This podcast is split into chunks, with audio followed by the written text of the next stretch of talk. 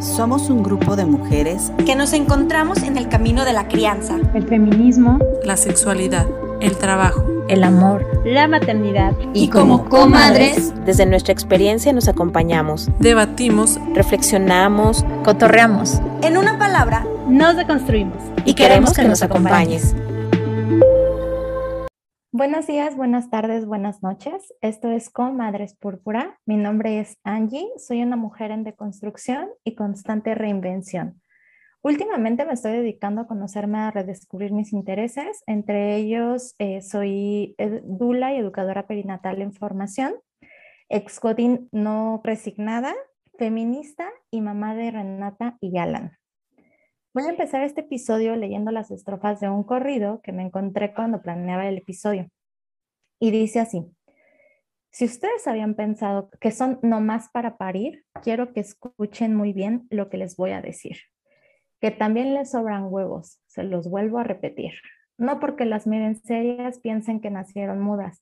Con esa carita linda también son muy macanudas. Quiero que sepan, ojales, que no les quepa la duda.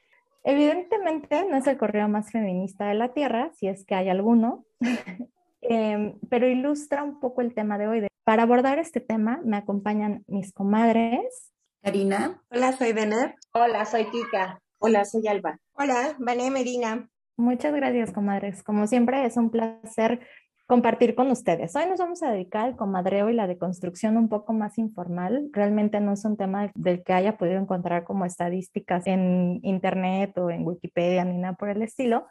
El tema nace más bien por una experiencia personal en la que yo tomé una decisión unilateral para la familia y que nos afectaban en la dinámica tanto en economía como en el día a día, ¿no? ¿Por qué? Pues porque yo lo y porque no tengo que andarle pidiendo permiso a nadie, soy capaz de tomar mis decisiones. Hasta que una de mis comadres me hizo ver que yo estaba siendo doña chingona, ¿no? O sea, yo estaba tomando las decisiones porque doña chingona.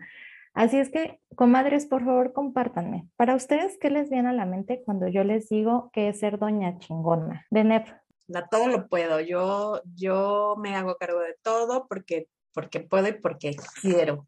Kika, ¿tú qué piensas? Pues doña chingona es la que desconfía de las capacidades de los demás y entonces asume como propias todas las posibilidades.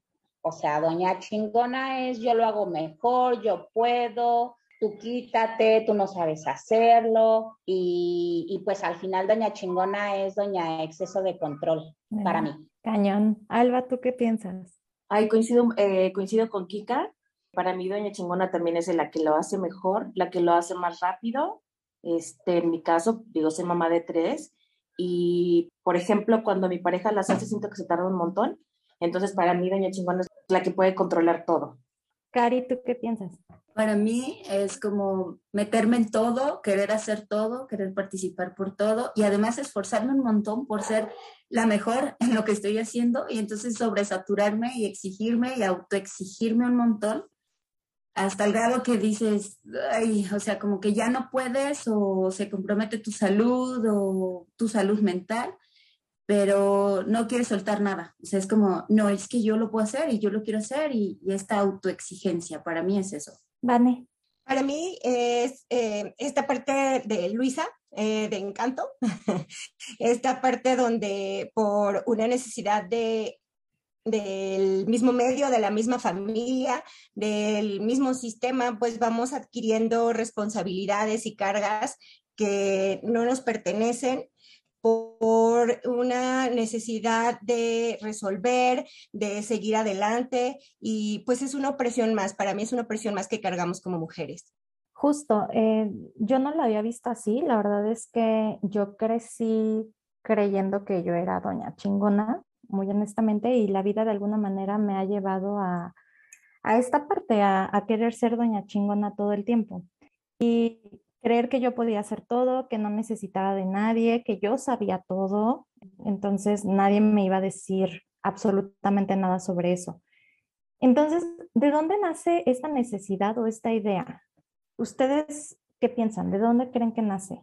Yo o sea, pues nace del sistema como tal, un sistema eh, que te dice que entre más cosas hagas, que entre más, em, que entre más responsabilidades tengas y entre más competitiva seas, entonces eres mejor. Y entonces eh, nos empezamos a dedicar a trabajar en las expectativas de otras personas y de la misma sociedad en general, ¿no? Y, empezamos a agarrar cosas dejándonos a nosotras mismas de lado, dejándonos de priorizar. Y, a partir de ahí, pues es que ya traemos un montón de cosas así eh, en nuestro, eh, como en las manos, y ya no podemos sortear con ellas. Y entonces, pues para mí es que es a partir de esta idea que te venden de, de lo que es el poder, de lo que es ser, eh, como, como ser mejor que, que, las demás personas, ¿no? Esta parte competitiva, a final de cuentas. Kika. Sí, justo en las descripciones o definiciones de, de Vane y de, y de Cari, pues encontré allí como muchos muchos indicios de dónde vienen, ¿no? De, por ejemplo, Cari hablaba de la autoexigencia. Entonces, ahorita Deneb dice, esta, esta cuestión social de que compitamos entre mujeres, ¿no? De quién es más mujer, siendo entonces más competente. ¿Y cómo eres más competente? Pues dando el ancho en más cosas, ¿no? En la casa, en el trabajo, este, con tus hijos como la mejor mamá, pero también como la mejor colaboradora, pero también como la más limpia.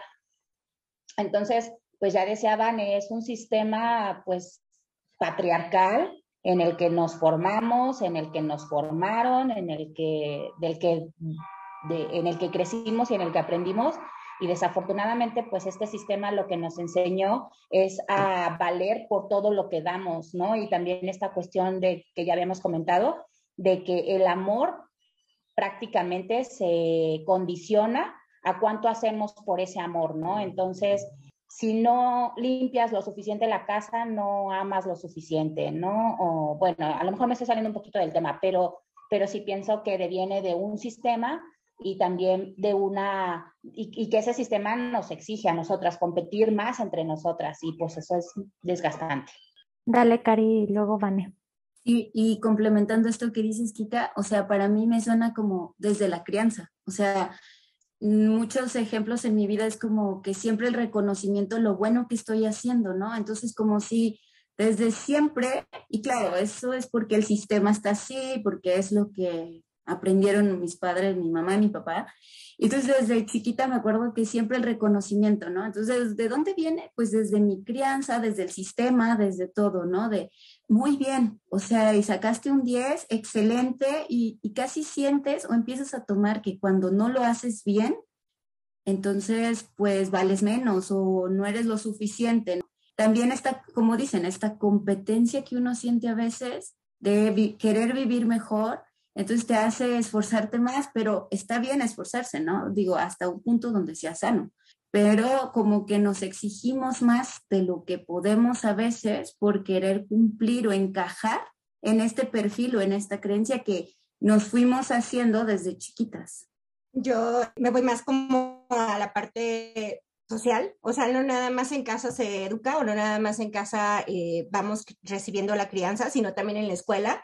Y entonces, como eh, para tener, por ejemplo, un puesto en el cuadro de honor o en la escolta, tienes que ser eh, la mejor estudiante. A mí me quedó súper grabado en el capítulo que hablaron de la impostora. Vane justamente comentó que con todos los derechos que hemos adquirido como mujeres, pareciera que viene un castigo. Y reflexionándolo, la verdad es que me hizo muchísimo sentido porque es esta parte de, pero si tienen derecho a estudiar, pues sí, tenemos derecho a estudiar, pero nos tenemos que esforzar 30 veces más, ¿no? Y tenemos que buscar ese lugar y ese espacio. Pero si tienen derecho a trabajar, ¿por qué se quejan si tienen derecho a trabajar? Pero ese derecho de trabajar viene con el tienes que poder también con la casa y tienes que también poder con los hijos.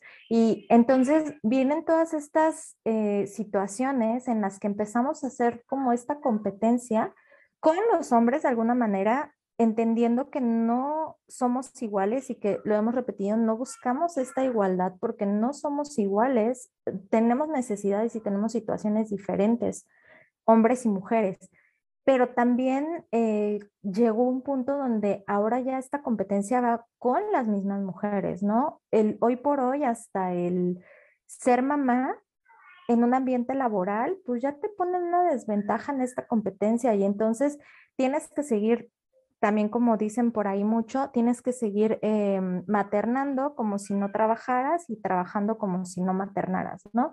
Entonces, este, Deneb, ¿quieres compartir alguna reflexión? Sí, yo aquí también quiero eh, meter el tema de, bueno, un concepto que a mí siempre me ha llamado mucho la atención, que es los objetivos autoconcordantes. De repente lo que hacemos es ir marcando como nuestros, eh, como nuestra línea hacia lo que queremos hacer y lo que queremos lograr, pero a partir de los objetivos de otras personas. Y entonces nos trazamos como metas de que si, no sé, la escuela o que si el trabajo o que si quiero formar una familia o no quiero formar una familia, pero en base a otras personas. Y entonces a partir de ahí, pues todo se truena porque realmente ni siquiera es algo que tú quieres hacer.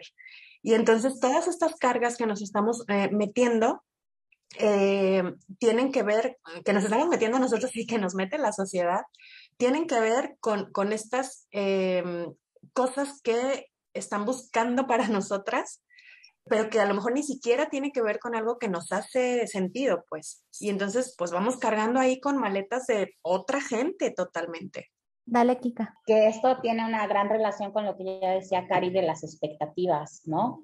De cómo en aras de satisfacer estas expectativas sociales, pues ponemos en riesgo nuestra salud y esas expectativas, como bien dice ahorita Dener, si las analizamos de fondo, como por qué. Sí, correcto. Vane, ya te tenemos por aquí de vuelta. ¿Quieres complementar?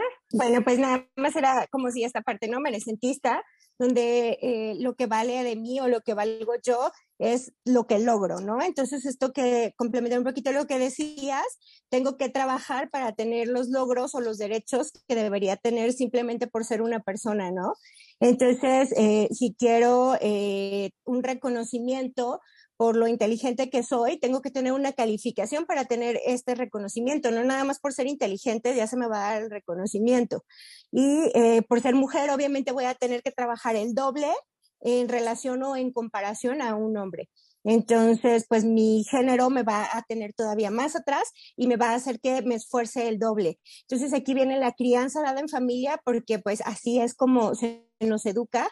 Hay que ser mejor para tener más amor, para sentir sentirte más aceptada y además viene toda la sociedad a completar este cuadro y bueno, el resultado, doñas chingonas. Y es bien duro de verdad darnos cuenta que, mm, que esta idea que nos han vendido, ¿no? Y que muchas, y de verdad por esto para mí era súper importante traer este tema a la mesa, porque yo me percaté que yo no me había dado cuenta, o sea, que yo era como que, ¿eh?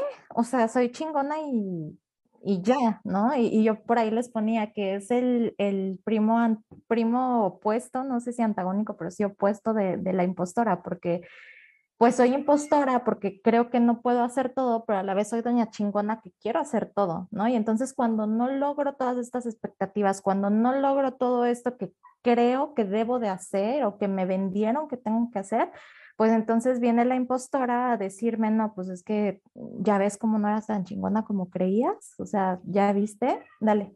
Pero es que además, o sea, no, mm, yo creo que hasta están unidos estos, no, no de forma antagónica, sino como, o sea, no me siento capaz, pero aún así tengo un chorro de cosas que hacer y aún así me pongo un montón de responsabilidades, pero todas estas responsabilidades que me estoy poniendo, siento que no las estoy haciendo bien. Entonces, pues pierde, perdemos de cualquier forma, ¿no? Sí. Y le inviertes más energía, o sea, al sentirte, no, no puedo, eh, le invierto más energía y, luego si es un tema laboral busco cursos, me preparo más. Y luego, bueno, ahí se vienen otros temas que me vienen a la mente, que es como esta desventaja por el ser mujer en, en el tema laboral. Entonces nos esforzamos más y entonces todo se complementa porque te, te, pones muy estresada o te cargas de muchas cosas por querer dar el ancho en algo donde hay una una competencia injusta y a la vez, o sea, tienes como que cumplir con las expectativas de casa, que eso ya también te estresa, y entonces le sumas a todo esto más, pues más como para tu propia neurosis ocasionada por el mismo sistema, ¿no? Y por el mismo, esta misma competencia no sana. Dale, Vane. Mm, pues sí, esta parte de, insisto con mi personaje de Luisa, ¿no? Me encanta Luisa Madrigal por esta situación, eh, porque porque entonces ella eh, quiere poder con todo para poder cumplir como las expectativas de la familia, pero a la vez esta parte de ya no puedo más y estar en, en este se me fue la palabra, como en esta crisis emocional constante donde estoy buscando mi estabilidad, a la vez que estoy buscando poder con todo para poder tener a la familia a flote o poder tener a las personas a flote. Claro, porque el día que pude, entonces, el día que ya no pude, entonces ya no valgo y entonces ya entro en una crisis porque pues ya no soy suficiente, ¿no? O sea, nunca soy suficiente en realidad, es, es parte de algo de lo que vamos cargando, yo creo que las mujeres que nunca sentimos que somos suficientes, pero cuando llega este punto donde ya no pudiste cumplir con algo, esta insuficiencia como que se remarca más, ¿no? Y hablando de estos temas entonces, ¿cuándo te has percatado que tú eres doña chingona y que tú todas puedes? ¿Quién me comparte un ejemplo de qué ha sido para ustedes ser doñas chingonas? Ay, yo, este, yo me siento doña chingona en muchas cosas, pero sobre todo en, en temas de crianza, por ejemplo, porque, o sea, siento como que yo podría hacer todo y yo debería de hacer todo. Y, de repente, digo, es algo que he estado trabajando recién, pero, pero es como, a ver, no tienen que hacerlo igual que yo, no tengo yo todas las respuestas o no soy perfecta. Entonces, pues las demás personas tendrán sus formas de hacerlo y, el papá de mi hijo tendrá sus formas de relacionarse con él y a partir de ahí yo suelto y dejo que, que suceda, ¿no? Y, y tampoco es como... Eh, como ponerle guías ni nada de eso, o sea, cada quien tendrá su forma de relacionarse porque tampoco yo sé cómo hacerlo, ¿no? O sea, también yo estoy haciendo una relación con mi hijo y también soy nueva en esto, ¿no? Y entonces a partir de que yo lo vi así, pues la verdad sí tengo mucho menos carga mental y tengo más paz emocional, porque ya no intenté que lo hicieran como yo quería que lo hicieran. Y entonces yo dejé ahí que esa relación fuera libre y la verdad es que ha funcionado bastante bien, se los recomiendo. Háganlo. Kika, ¿dónde te has dado cuenta que eres doña chingona? Yo ya tiene rato que vengo pensando este tema, entonces a lo mejor puede sonar soberbio, pero pienso que yo ya dejo muchas cosas como, como que fluyan. Ya no me quiero poner yo la camiseta, ya no quiero controlar todo, porque efectivamente para mí, sí, para mi personalidad en particular, sí fue muy dañino cuando lo fui, tener esta responsabilidad de, a ver, la cosa tiene que estar limpia. Este, a ver, ¿por qué no te vistes de esta manera, no? Por ejemplo, con otra pareja, ¿no? Este, oye, come sano, vamos a comer esto, ah, vamos a administrar el dinero de esta manera y vamos a comprar las cosas así y vamos a comprar esta marca y nos conviene más esto y nos conviene más aquello y tú te levantas a tal hora y yo hago esto o en el trabajo este, si yo hago esto lo que me corresponde, pero también quiero estar acá en este proyecto y también quiero opinar de acá y quiero monitorear cómo van acá. O sea, como que asumía chingos de responsabilidades, volviendo al tema anterior, con esta lógica de, pues no sé, creo que hasta alimentar mi ego, de saberme suficiente, de saberme necesaria en todos los espacios pero al final pues también era una sobreexigencia que, que me asfixiaba. Entonces pues ya desde hace mucho es como, a ver, lo que puedo chingón y lo que no, ya, no me corresponde, bye. Y si tú quieres andar puerco y si tú quieres andar fachoso, este, si tú no cuidas tu salud, es tu cuerpo, es tu vida, bye, no, yo no puedo ni con la mía, con permiso. Entonces ya soy mucho más alivianada en general. A veces podría decir que hasta un poco irresponsable. Pero no sé si esa también es otra otra autocrítica innecesaria. Y ya. Pues que tiene que ver con, con la, con maternar, ¿no? Con dejar de maternar a otras personas. Eso me hiciste eh, recordar, ¿no? Como esta parte. Sí, porque finalmente sigue siendo una, pues sí, como tú misma dices, una crítica a mí de que, pues entonces soy, o sea, sí lo estoy dejando, pero a la vez me estoy comprando la idea de que tal vez alguien está pensando que soy irresponsable por hacerlo de esa manera, ¿no? Entonces, pues sí, es, sí sigue siendo como parte de lo mismo. Querida Alba, ¿qué momento Híjole, de yo creo vida? que desde que estaba súper joven, eh, yo ya me sentía chingona o te hacen sentir también el que debes de, pues de ser así como que súper autónoma. Entonces yo creo que desde la adolescencia me sentía yo muy chingona. porque tenía como mucha libertad de hacer muchas cosas y ahora que soy mamá, pues todavía más, ¿no? O sea, al principio me daba como mucho miedo, pero ya después de que me di cuenta y de que pude explorar que podía hacer muchísimas cosas sin la ayuda de un hombre, me sentía todavía muchísimo más chingona. O sea, era así como que no necesito de un hombre y puedo hacer lo que yo quiera, o sea, con mis tres hijos, pero llegué a un punto, o sea, está así como que llegué a un punto donde pude explorar que puedo hacer lo que yo sea, lo que yo quiera con mis hijos sola, pero llega, llega un momento en donde termino enojada, donde terminé enojada porque de tanto que hice, pues entonces fue así como que dije, sí, ya me pasé de chingona, ¿no? Este, ya, ya sobrepasé ese límite y entonces es ahí cuando ya entró mi, pues mi, mi salud mental, física, emocional, es así como que todo explotó y es así como que y tuve que hacer un alto, ¿no? Y decir, a ver, o sea, ya me pasé de chingona.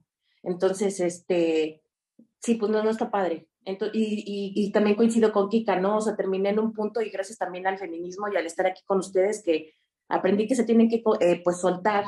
Y ahora me ha gustado mucho esa parte de, de soltar, porque antes sí quería que todo fuera a la perfección, desde mi casa, mis hijos que estuvieran bien peinados, que mi casa estuviera limpia, que, o sea, quería tener como que y la verdad es que también es súper difícil cubrir todas esas partes, ¿no? El de que la mamá fitness, saludable, los hijos, la casa, tal, eh, no se puede. O yo en lo personal yo no puedo y ahora sí como dijo Odín Dupeirón, no quiero ser la una, o sea, hay algún problema si soy la cuarta o la quinta, o sea, ya no quiero cubrir esas expectativas. Descubrí que el soltar me ha dado también mucha paz y mucha tranquilidad. Peleé por no ser ya ese uno con mi pareja. O sea, fue así como que lo tuve que pelear porque aparte se acostumbró a mi pareja a que yo tenía que ser siempre la chingona, ¿no? Entonces era súper cómodo para él. Entonces lo que yo hice fue así como que tuve que pelear ese lugar, así como quitarme ese número uno y decir, no, ni, ni madre, quiero ser el cuatro. Y voy a ser el cuatro y voy a ser el cuatro y era de pelea de voy a ser el cuatro. Y ya ahora que lo, que lo soy, pues se siente tan chido que la neta es que hasta a veces digo, ay, ya me estoy pasando, ¿no? Pero que no es cierto porque con hijos y con esposo y demás, claro que no, nunca, porque vuelves a regresar otra vez a querer ser doña chingona sin darte cuenta. Entonces, este, todo el tiempo me estoy peleando conmigo y con mi pareja porque es así como, no, o sea, me regreso al cuatro y luego otra vez vuelvo a, ir llego al uno, ¿no? Al doña chingona y otra vez me vuelvo a pelear con mi marido y así. Es como una estira y afloje hasta que yo aprenda, ¿no? A también a ese cuidado personal al que yo sé que me merezco y al que necesito y al que, porque también eso, eh, pues se notó muchísimo, ¿no? O sea, me acuerdo que mi mamá me dice, es que, este sí te ves, ¿no? O sea, porque eso se, se nota, o sea, te, se nota cuando ya no, no te sientes bien. Y esa es mi lucha ahora como mamá, ¿no? De tres niños, que digo, no les quiero dar ese ejemplo, o sea, quiero, y aparte que también fui educada de que todo se hace chinga, todo se hace bien, o sea, para, yo no tengo como también esa, como esa paciencia de, ay, sí, no pasa nada, mañana lo tendemos o mañana lavamos la ropa. No, yo quiero que, que todo se haga en el momento. Entonces también es, es un punto donde sí es mucha reflexión y que tengo que trabajar. Y, y, sí, y digo, a veces también me pasa el de que veo que hay mamás que trabajan, que tienen a sus hijos, que estudian, que leen, que hacen, que suben, y yo así, me, y así de sí, o sea, no, le, no llego a esos estándares, ¿no? Pero digo, ay, pues hoy por hoy, así estoy, y así me tengo que sentir tranquila. Entonces, pues bueno, ese es mi punto. Gracias, Kika. Pues sobre, nada más me brincó ahí un comentario que hizo Alba sobre que de morras nos enseñan a ser chingonas porque somos autónomas.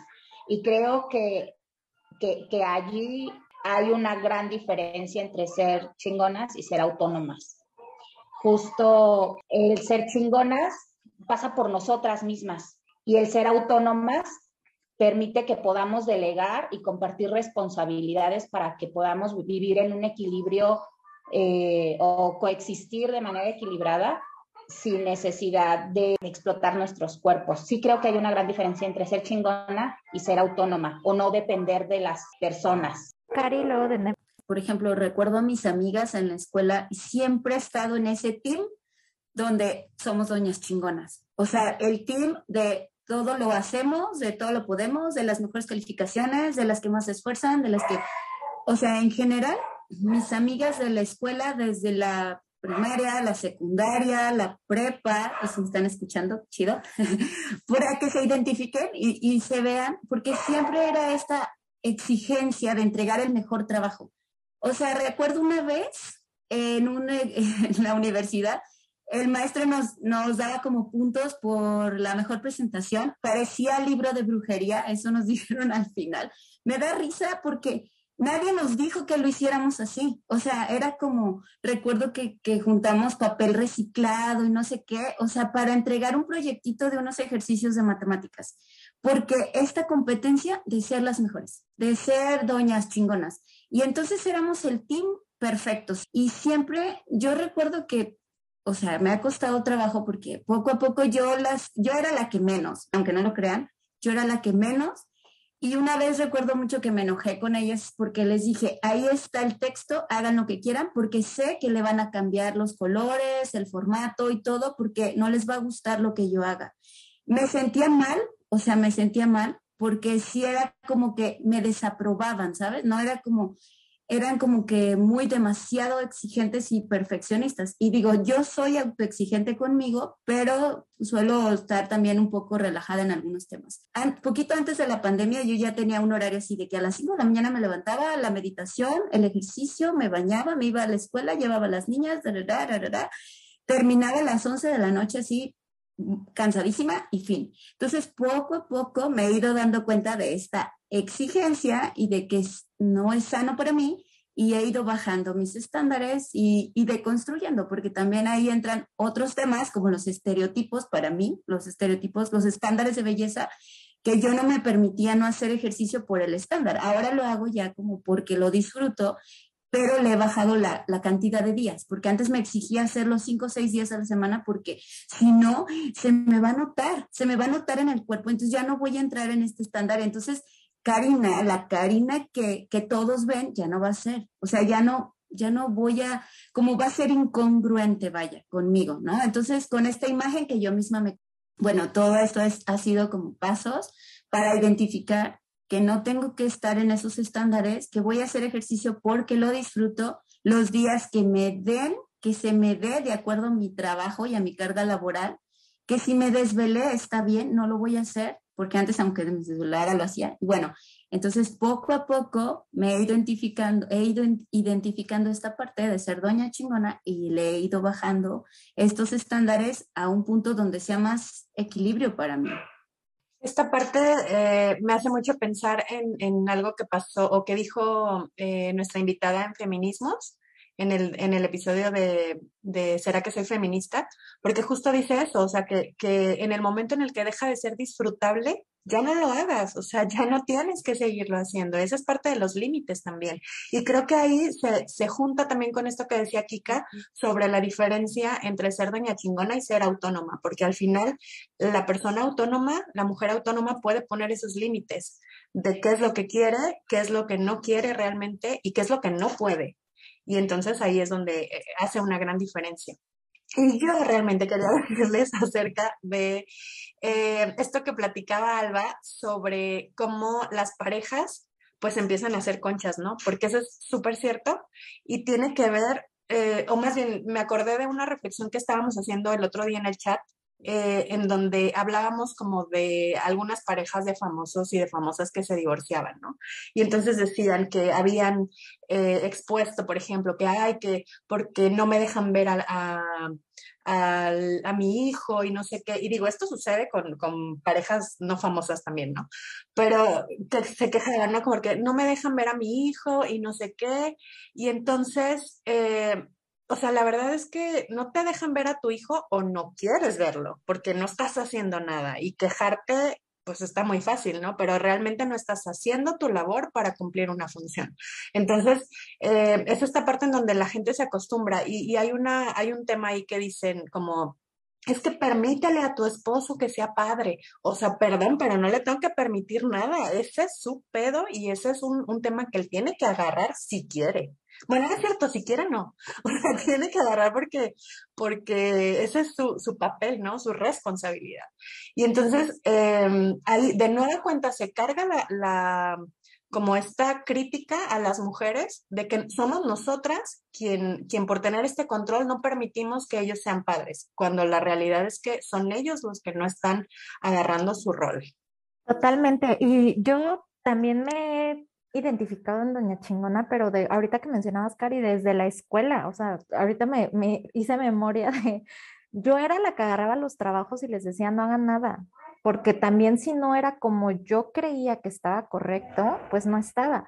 Y un poco esta parte que nos va alimentando, porque sí hay un punto donde nos va alimentando y es el, lo hice sola, me acuerdo mucho de un trabajo que hice, ¿no? Y que no estaban como muy de acuerdo mis, mis compañeras y a mí me dijo, yo dije, me vale gorro, es lo que vamos a presentar y aquí está, ¿no? Y entonces sacamos, fuimos el único equipo que sacó 10. Entonces yo, a huevo, sacamos 10, lo logré, lo hice, ¿no? Y, y finalmente, Vane nos decía, finalmente te da cierto poder y el poder te, te, te pone en un estatus de no veo lo demás porque estoy logrando y estoy adquiriendo algo y está bien cabrón y está horrible que, que lleguemos a este punto, ¿no? Porque, eh, ¿qué hubiera pasado si hubiera yo compartido? Porque finalmente ellas, ellas lo sabían que yo lo había hecho todo y Lanta para mí era como pavonearme y caminar pavoneada por, por Veracruz, porque aparte lo presentamos en Veracruz, de que mi trabajo nos dio un 10, ¿no? Entonces, y como este caso tengo muchísimos, ¿no? Desde el posparto de Alan, donde yo a la semana estaba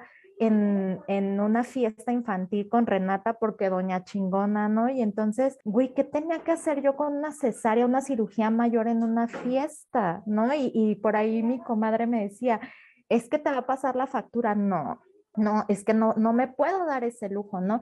Y entonces son pequeñas cosas que te van dando trancazos en los que cuando te das cuenta sí hay una factura y sí, te la, sí la vas pagando. Y entonces a título personal les puedo decir, yo me vi afectada cuando finalmente eh, me dicen gracias en la empresa y caigo en una depresión, pero hasta me daba miedo ocultar, o sea, me daba miedo declarar que estaba yo deprimida.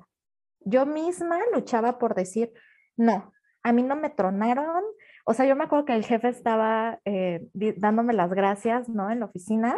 Yo ya me las solía y entonces yo estaba sentada así y nada más me le quedaba viendo como diciéndole, hijo de tu chingado padre, ¿no? que me estás, o sea, que hicieron todo de esta manera. Y entonces yo en, en chingona, obviamente, y me decía él, te veo muy tranquila. Y yo, pues, ¿qué quieres que te diga? ¿O qué quieres que, me ponga a llorar? Cuando obviamente por dentro estaba que me llevaba la fregada. Ya llevaba como dos horas que había llorado antes, porque ya sabía, ¿no? De alguna forma me las, me las olí y entonces ya llevaba dos horas eh, haciendo o llora, en la lloranding, ¿no? Este, antes. Pero entonces nos ha afectado muchísimo también ser doña chingona. Entonces me gustaría que me compartan. A mí me afectó a nivel emocional muy cabrón y a nivel físico también puedo decir que me ha afectado muy cabrón, ¿no? Y que estoy segura que en algunos años también, yo espero que no, pero también este tema de no, de no tener este autocuidado y no reconocer el daño que, que le hago a mi salud emocional y a mi salud física o que le he hecho, me va a pegar en algún punto. Entonces, ¿dónde creen que les ha, o sea, o dónde se han visto que ha sido este tema de me ha afectado? O sea, ¿dónde les ha afectado ser doña chingona, Kika? Mi comentario tiene que ver con el sentido de vida. Cuando el tema del perfeccionismo, cuando el tema de la sobreexigencia, cuando el tema de cubrir las expectativas del deber ser la mejor, se convierte en nuestro sentido de vida. Y luego entonces, si suelto el control de todo esto, no soy nadie. O sea, ni soy la mejor en, entonces en la casa, ni en el trabajo, ni en la crianza, entonces ¿quién soy? De alguna manera se pierde una identidad, porque cuando nos convertimos en esas personas que queremos cubrir toda la expectativa del, exterior, pero no tenemos una propia, resulta que, que, que perdemos el sentido de vida, te, perdemos el sentido de pertenencia. Entonces, qué importante hacernos nuestras propias expectativas de nuestros límites, de hasta dónde queremos llegar, hasta dónde queremos compartir, porque hasta dónde queremos compartirnos, ¿no? Con lo que damos, con lo que ofrecemos, con lo que sabemos hacer. Porque volviendo a tu pregunta, ¿de qué manera nos ha afectado? Pues a mí, por ejemplo, en el tema del estrés, de la ansiedad, del sentir que si yo no lo hago no está bien y entonces toda esa sensación de, de no va a quedar chido que te deja sentir como insatisfecha. Esa sensación físicamente la resentí mucho. Entonces, la parte de, de, no tener sentido de vida y de y, emocional o físicamente es en donde a mí me ha afectado el ser doña chingona. Vane. En lo económico, porque he comprado un montón de libros, he tomado un montón de cursos para poder ser eh, la psicóloga, la acompañante, la amiga, la persona eh, chingona que quiero ser para las otras y los otros. Y entonces me ha pegado en lo económico bastante. Por ahí mi carrito de Amazon y algunas comadres me darán la razón. Alba, ¿dónde te por ahí ya comentabas un poquito, ¿no? De cómo te ha, te ha afectado a nivel familiar y a nivel de, de, descuidarte, pero ¿qué, ¿qué, otro punto detectas de que te ha afectado ser? Es como también en la autoestima, ¿no? Porque es como que sientes que no das el ancho, ¿no? o sea, te calificas y dices, no, no estoy siendo tan doña chingona, ¿no? También en la parte donde me ha afectado y que me he dado cuenta últimamente es en el de que he dejado de hacer y de disfrutar las cosas que me gustan muchísimo, así como que lo que son mis hobbies y lo que disfruto en esta vida, eso lo, lo he hecho a un lado y es algo que quiero como retomar nuevamente, ¿no? ¿Por qué? Porque estoy ocupada en otras cosas por ser doña chingona. Este, pues igual, igualmente eso conlleva pues en lo emocional, en lo físico, este, creo que todo es así como que un, un círculo. Entonces, creo que en esas partes. Cari, justo lo que dice Alba, yo iba a decir esto también, eh, en el disfrutar. O sea, para mí el tener que hacer era como, me levanto, hago esto, esto, esto, esto. Entonces mi agenda está tan llena y tan saturada de cosas que si sale algo, por ejemplo, vamos a la piscina, no lo puedo disfrutar. O sea, es como, no, porque ahorita en este tiempo yo tendría que estar haciendo esto para alcanzar a hacer esto, porque si no en la mañana ya hacen, y entonces, porque si no, no voy a cumplir con estas expectativas, con estas cosas, con, entonces ya no puedo disfrutar, porque en vez de estar en el aquí, en el ahora, en el presente, estoy en otro lado pensando en lo que dejé de hacer por estar aquí. Y no le, no, no le doy sentido a disfrutar, me cuesta demasiado trabajo, o sea, unas vacaciones y me dan ansiedad, o sea, es bien curioso, pero me duele el estómago y siento angustia y así como, ay, no, es que sí, ya se me va a juntar el quehacer, ay, es que los trastes, ay, no, es que voy a llegar y ya voy a tener un montón que calificar y que evaluar, o sea, no disfruto mi vida, ahí es donde me ha afectado más. Ni a mis hijas, ¿eh? Ni a mí nada. Ni a tu nada, sí. Dale, Kika. También quería comentar que el tema de ser doña chingona no solo nos afecta a nosotras, sino a las personas que nos rodean. Y pues pensándonos desde la maternidad, eh, cómo criamos desde esta posición afecta la autoestima tanto de las parejas como de las, las y los niños. Porque en el momento en el que nosotras hacemos el clásico comentario de, de ay, quítate, yo lo hago, o, ay, no sirves para nada, ay, ah, yo puedo, mejor yo lo hago, o, todo lo haces bien lento, a ver, mejor lo hago yo rápido, o si yo no estuviera, ¿qué, qué sería de ustedes? Cuando invalidamos el valor y las habilidades tanto de las hijas como de los hijos como de la pareja, estamos afectando directamente la autoestima, porque en cada uno de esos momentos en donde reforzamos nuestro ego diciendo yo puedo más que tú, les estamos eh, inversamente dando el mensaje de que ellos no pueden y ellas no pueden, de que ellas no son suficientes, de que alguien más lo puede hacer mejor. No eh, interferimos en los procesos, lejos de acompañar para que puedan ser independientes.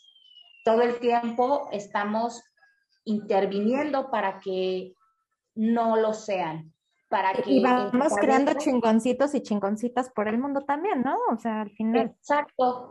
Entonces, qué importante es pensar que el tema de ser chingona no solo nos afecta a nosotras, sino afecta la autoestima, eh, pensando en cortito en lo familiar de la pareja, pues cuando, cuando volvemos, como decía Deneb, a ser su mamá y decirle, no, tú no lo sabes hacer, yo te lo hago, y también el autoestima de la niñez, porque, porque no los acompañamos en el proceso, sino en, en sus procesos, sino más bien los invalidamos. Y creo que por allí podemos, pues tenemos muchas, muchas posibilidades de cambio. Dale, comadre. Y es, esta es una práctica que es súper común, o sea, en este sentido de que, bueno, eh, no sé, limpia la mesa y entonces eh, las infancias la limpian y nosotros inmediatamente volvemos a hacerlo. O que la cama, o que cualquier cosa y nosotras volvemos a hacer ese mismo trabajo. Y entonces eso las infancias lo ven y lo ven y lo, lo interiorizan como tal, ¿no? Y entonces es, alguien más lo hace mejor que yo, me tengo que esforzar. Y justo lo que decías, vamos creando chingoncitas y chingoncitos por la vida, porque eso es lo que están viendo y porque ven también cómo es que se tendría que desarrollar una persona. Y entonces, si mi hijo me está viendo a mí siendo doña chingona, entonces automáticamente él también, o sea, tiene dos decisiones en su vida cargar una maleta de Don Chingón y yo tengo que poder todo porque mi mamá podía todo, o cargar una maleta de los hombres no hacemos ni madres, ¿no?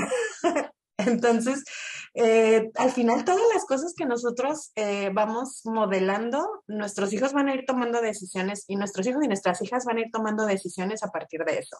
¿Y a ti cómo te ha afectado?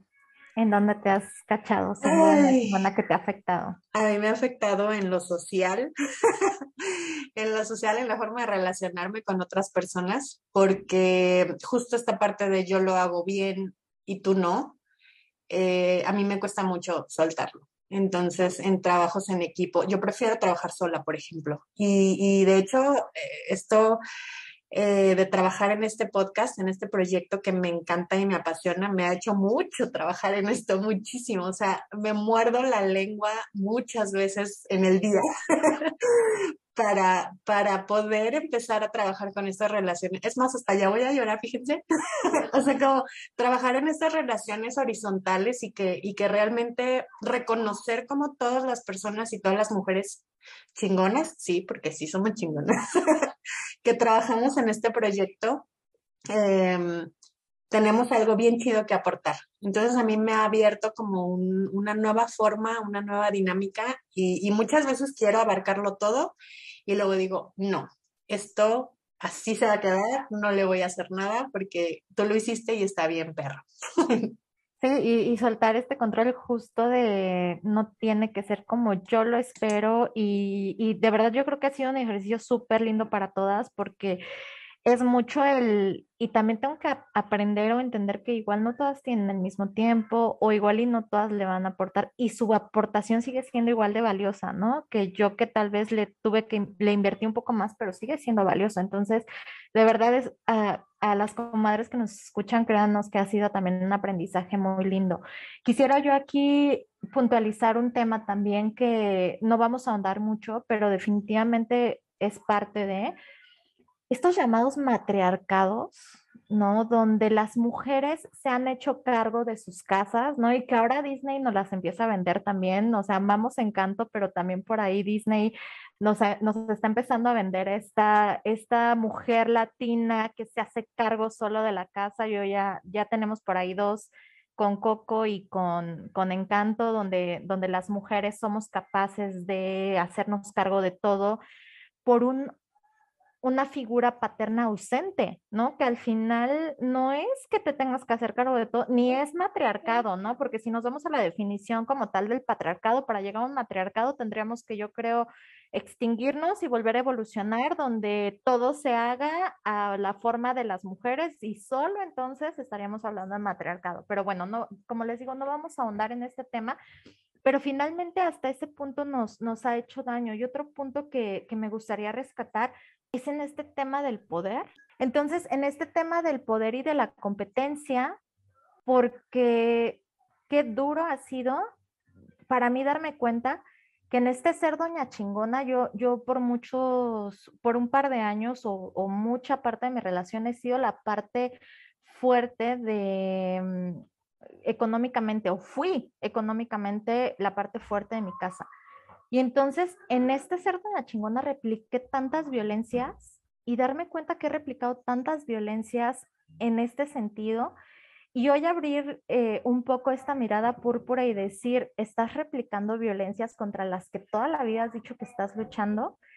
Y está está súper fuerte ver esto, ¿no? O sea, ver cómo el poder, nos decía Van, el poder te da este sentido de, de, replicar las violencias. Entonces, esta parte también me parece eh, muy rescatable y mucho de pensarlo, ¿no? Y de reconsiderarlo. Cuando tú estés ejerciendo el poder de alguna manera, date cuenta qué es lo que estás replicando, porque finalmente también estamos replicando algo aprendido, ¿no? No es como que lo estamos haciendo porque sí, sino yo me di cuenta replicando situaciones que tal vez mi papá tenía con mi mamá, ¿no? Por ser el sostén económico de la casa. Entonces, está súper fuerte esta situación. Vane, ¿quieres compartir algo sobre esto? Sí, pues es que la parte del poder es enviciante, ¿no? Y por tantos años hemos vivido bajo tantas opresiones y viendo a los hombres tener el poder y desde este poder privilegios, que cuando empezamos a tener un poquitito de poder en cualquier sentido, esta parte que hablamos del empoderamiento, tanto se habla, ¿no? De hay que empoderar a la mujer, no, no es cierto, nosotros no queremos el poder, queremos una forma diferente, una forma horizontal, una forma donde todas sumemos, donde todos sumemos. Y justo es lo contrario al matriarcado. Eh, porque el matriarcado es una violencia machista más. O sea, es el yo soy omiso, yo me hago a un lado, yo me pongo en la parte cómoda y tu mujer, eh, hazte cargo de todo y entonces luego te acuso por haberte hecho cargo de todo y haberme minimizado, haberme quitado valor. Y no es cierto, pues, o sea, en esta parte también son todos los hombres que dan este paso atrás y se ponen en la parte cómoda. Y pues el poder es esta situación que cuando lleguemos a él no hay forma de no querer más, de no querer eh, replicar estas violencias de cualquier forma, desde la violencia económica, desde la violencia física, desde la violencia todo, porque tenemos el poder. Por eso es que muchas, muchas, muchas eh, personas que viven la violencia en una relación horizontal, digo vertical, perdón, eh, por ejemplo, en el trabajo, somos violentadas, somos violentados y luego lo repetimos en casa también en forma vertical, ¿no? Si vemos hacia abajo a la pareja, lo vamos a repetir con la pareja, si vemos hacia abajo a las infancias, lo vamos a repetir con las infancias, con todas estas personas con quien sintamos poder, pues vamos a repetir eh, la violencia. ¿Y qué creen? Aquí hay un problema muy grande, porque entonces nuestro sistema de gobierno es así, es un sistema de poderes, ¿no? Los tres poderes de la nación. Entonces vivimos constantemente oprimidas, oprimidos por los poderes y entonces híjole, esta violencia que hemos visto en partidos de fútbol, en las calles, en todos lados, está bien cabrón para que se acabe porque vivimos bajo el poder de estas personas. Siento un poco que aquí, ah, dale, dale, dale. Siento un poco que aquí es justo como decía Angie, que es, o sea, destruir todo y volver a hacer otra cosa, o sea, eh, eh, empezar una nueva sociedad, ¿no? Y yo no sé qué tanto eso es posible, pero por mientras, lo que yo estoy viendo aquí es que eh, en este tema de, de, estarnos deconstruyendo y de estar aprendiendo, al final nosotras también nos hemos comprado esta idea de el poder y de que la mujer empoderada y de que la mujer y, este bracito así fuerte, todo esto, ¿no? Y, y, nosotras mismas en este, en este proyecto tenemos como nuestra tempoderada, ¿no? Tempoderada uno, tempoderada dos, y entonces ya es hora de que vayamos cambiando esta parte también porque tenemos nuevos, nuevos aprendizajes porque esto no se acaba nunca. Es correcto.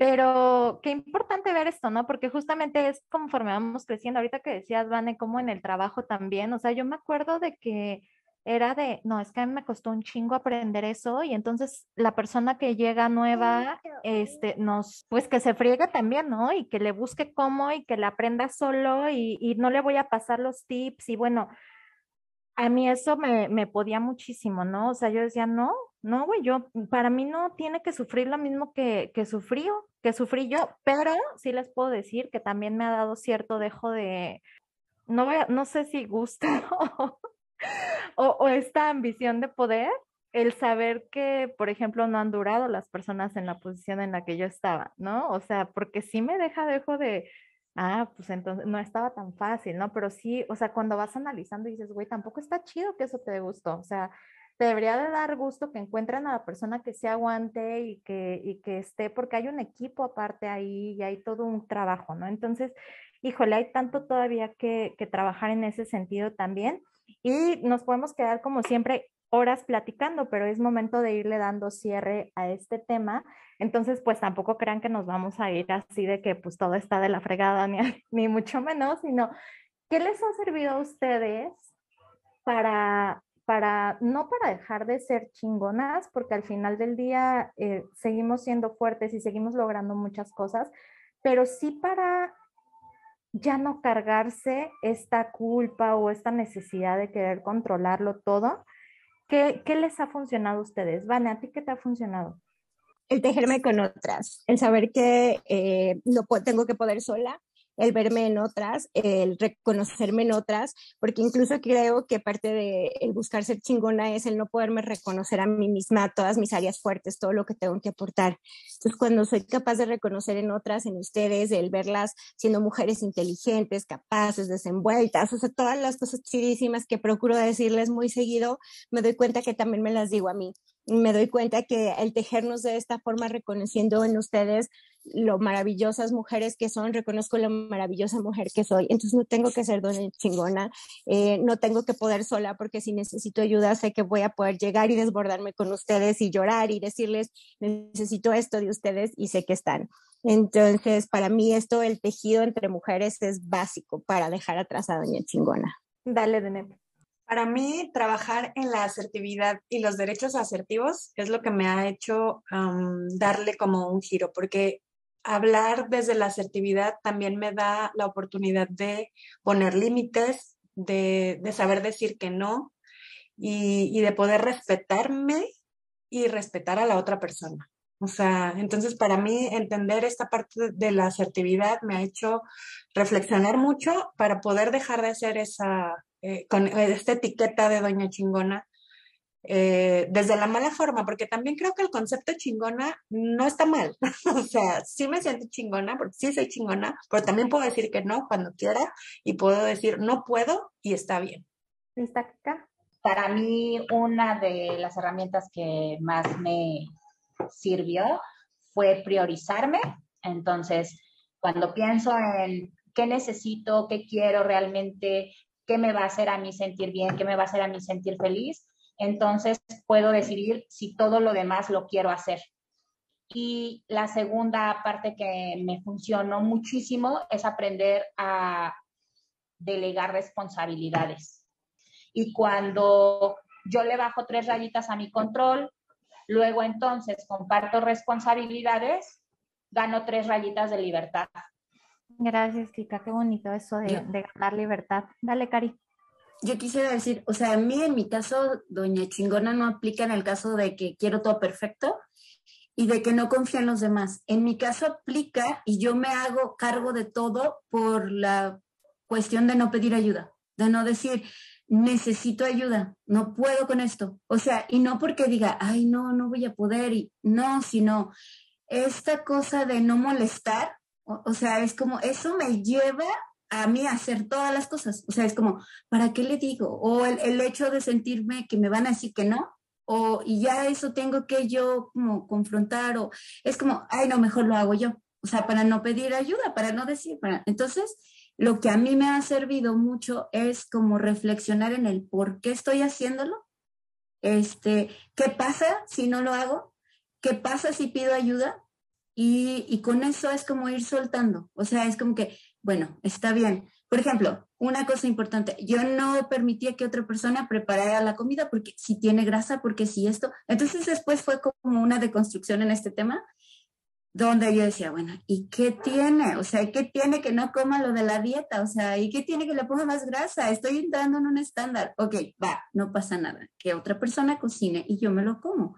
Y eso me relajo. Ok, ¿puedo comprar comida? No pasa nada. Está bien, ya. Entonces, ir como reflexionando en interiormente en qué pasa si y en el por qué lo estoy haciendo ha sido mis claves en mi vida. Gracias, Alba. Ay, eh, los, los, mis puntos fueron muy similares a los de Kika. Este, primero, pues empezando que es haciendo una cosa a la vez, ¿no? El poder llevar mi día a día y enfocarme en una sola cosa en lugar de ser multitask y querer salir como muy chingón en todo.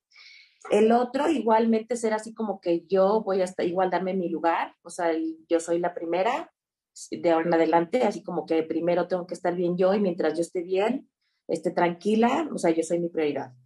Este, igual también me vino ahorita a la mente y digo, bueno, ya lo había estado eh, viendo como los, como las, las consecuencias de, eso, de, querer ser doña chingona, el, por ejemplo, el el de tratar a mis hijos que sean como más independientes y de dejar yo de querer manipular todo, porque eso sí me sí, ha repercutido.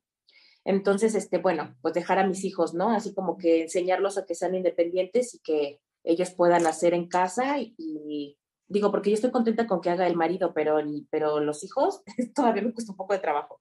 Entonces, bueno, esa, el que lo hagan. Y, y, claro, pues el delegar también, que ese me ha gustado muchísimo. Este, el delegar me ha fascinado y espero seguir haciéndolo y que cada vez se, se dé más amplio. Gracias, Vane. Em, pues esta parte de saber pedir ayuda, el poder verme en otras, el reconocer los logros de otras y el ¿qué será? Creo que el reconocer que sí es cierto, hay camino por delante, pero también hay mucho ya recorrido. Entonces, el saber que estoy como en esta mitad em, me, me ayuda mucho. Muchísimas gracias. Para mí también sería el conocerme. La verdad es que no me, me he dado cuenta que muchas de las cosas que he hecho en mi vida ha sido porque porque era lo que seguía, porque me enseñaron que así era. Y estoy en este trabajo de conocerme y entender y saber qué es lo que me gusta, qué es lo que no me gusta, porque de esta manera va empezando para mí ser más fácil decir, no, o sea, esto no, esto sí, pero cuando a veces no nos conocemos eh, es, es, complicado, entonces eso, eso lo dejo yo como, como parte de.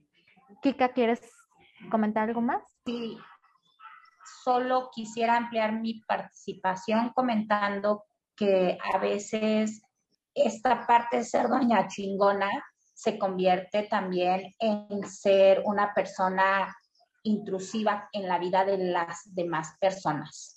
Entonces, o metiche, ¿no? Para pronto. Una quiere que las otras personas vivan como a mí me gustaría, más limpias, más organizadas, con mejores hábitos, bla, bla, bla, bla, bla. Y entonces considero que también es importante decir que dejar de meternos en la vida de las demás personas es una parte de ir avanzando en el tema, preocuparnos por nuestra vida y dejar de opinar sobre lo que hacen las y los demás. Muchas gracias, Kika. Eso también es parte de, del creer, ¿no? Que, que, los demás deben ser lo que yo creo. Comadres, pues como siempre, es un placer compartir con ustedes. Eh, les voy a dejar aquí algunas reflexiones eh, para, que, para, para nuestras comadres que nos escuchan. Ser chingona no quiere decir que lo tienes que hacer todo sola. Aprender a decir que no en todos los ámbitos es una forma valiosísima de autocuidado. Reflexiona sobre las actividades a las que les inviertes tu energía. ¿Están basadas en tus propios deseos o en las expectativas y o imposiciones de los demás? Suelta la responsabilidad, suelta el control y gana la libertad. El feminismo plantea que además de ser libres, las mujeres vivamos en libertad. Pues esto fue Comadres Púrpura. Recuerda seguirnos en co.madrespúrpura en Instagram, Facebook y TikTok. Ya abrimos nuestro canal de YouTube, así que ahí puedes encontrar también contenido. Busca también nuestra comunidad en grupo privado de Facebook, donde podrás comadrear con nosotras experiencias de tu propia deconstrucción. Esto fue Comadres Púrpura y recuerda, eres mujer y ya eres chingona. No necesitas demostrar nada. Muchas gracias. Dios, gracias. Bye. Qué bonito. Síguenos en nuestras redes como co.madrespúrpura. Y sigamos comadreando sobre divorcio, tiempo, cuerpa, hijas, jefas, finanzas, brujería, magia, juego, malas madres, amor romántico, sororidad, violencias, género, culpa, trabajo, machismo, amor propio.